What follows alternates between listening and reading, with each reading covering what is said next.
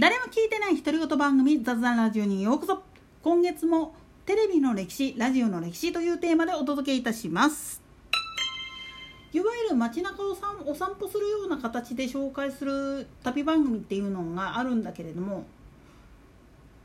まあこれの源流っていうのをたどった時においらが一番真っ先に思いつくのが夜くねじゃないかなと思うんですよね。なんでやねんいやこの「よろくね」っていうのは意外とね後々のまあ言ってみれば「純散歩」「ちい散歩」なんかの類なんかに近いものなんですよね。まあ、この「よろくね」という言葉を聞いて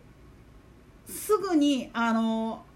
映像が頭に浮かんだ人はおいらより年上です。なんでやねんもっと言ってしまうと45歳以上だったらこの番組は知らない人は多分いないと思います。NBS のアドランと並ぶもう一つの人気番組でま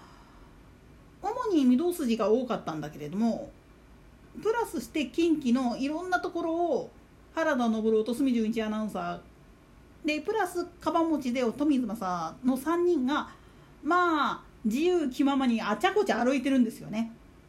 ただしこの番組はノーナレーション誰も邪魔しない。だからもうほんまに彼らが気ままにどこ吹っ飛ぶか分かんないという状態の番組でした。しかし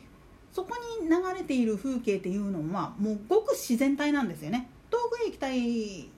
とは別の意味での自然体。どっちかというと日常の中に彼らがお邪魔しますという感じで入っていくっていうそういう形式の番組だったんですよね。この番組を収録する時に一番注意してたっていうのは事前交渉なしなんですよね。なんでやねん。これ関西の旅物とかの番組っていうのは結構これ多いんです。よもう行き当たりばったり事前交渉なし。やるのは出演者自身アポなしでやってみる。ひょっこりまあ言ってみれば有名人が出てくるからえってなるっていうそのびっくりする様子驚きの姿っていうのをまあ言ってみると映したいっていうこともあって結構無計画なロケなんですよね。さらにこの番組が全国に紹介された時にロケの仕方がおかしいっていう風なことで紹介されてるんですよね。なんでやねん。っていうのはいわゆるまあ川口博探検隊方式っていうか大名行列方式っていうふうに言われてたんですよね。それはカメラと音声とでまあ言ってみればその他のスタッフが列になって出演者の前あるいは後ろについて歩くっていう形式をとってた。だから実は映像の中には一切そのスタッフの姿っていうのは映らないようにしてたんですよね。この形式実は後々まあ言ってみるともやもやサマーズなんかにも継承されるスタイルなんですよね。ただもやサマーでもそうだけど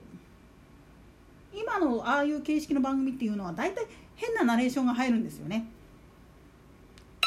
この変なナレーションを入れるようになったのは実はオイラの記憶が正しければ何はともあれ赤い秀勝って言って夜くねの後に放送された同一系統の番組があったんだけれどもこれがそうなんですよね。あの出演者とは別個で天の声っていう形でナレーションが入るっていう。この形式はまあ言ってみると「ブラタモリ」なんかでもそういう形式になってますよね。この形式がまあ言ってみると後々一般的になってくるわけなんですよね。逆に言ったら夜国に一番近いのは日本縦断心旅。あの日野翔平さんがチャリコで 走って視聴者の手紙を読んでその風景を走るっていう感じの。あれが一番近いと思うんですよ。ノーナレーションで。でかつそのテーマに合わせた楽曲をセレクトして流すとかっていう形式っていうのはもう言ってみると「よろくね」の進化版。っていうふうに考えてもいいと思うんですよね。まあ、よろくね自身は実際のことを言うと確か放送開始から5年ぐらいで終わっちゃうんですよねその理由としては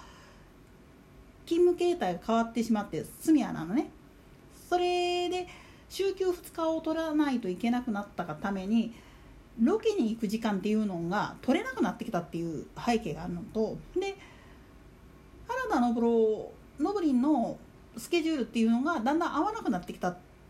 ていう背景もあってかつまあ言ってみると放送倫理に関するコンプラが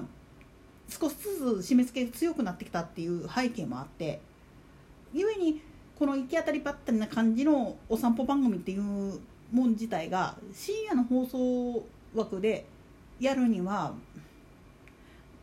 面白いんだけれどもまあぶっちゃけその昼間に撮影するにしても制限時間があまりにも短すぎて空振りに終わる場合もあったわけなんですよね。で番組の中身自体もまあ言ってみれば同じようなところばっかり回るようになってしまって面白みがなくなったっていうこともあって終わってしまうんですよ。しかしながらこの大名行列方式のロケのやり方それから出演者自身が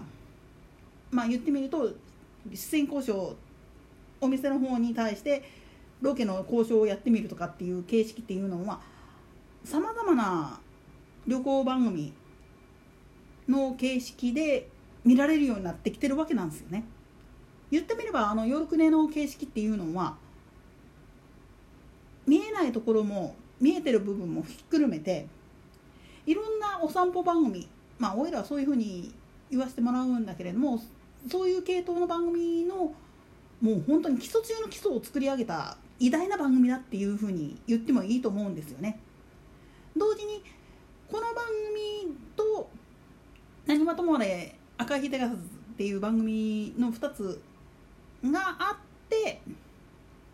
それに続く形にまあ他の番組が作られたっていうふうに考えると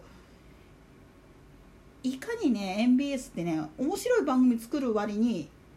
なんで長続きしないんだっていう疑問点が出てくるわけなんですよね。といったところで今回はここまで。それでは次回の更新までごきげんよう。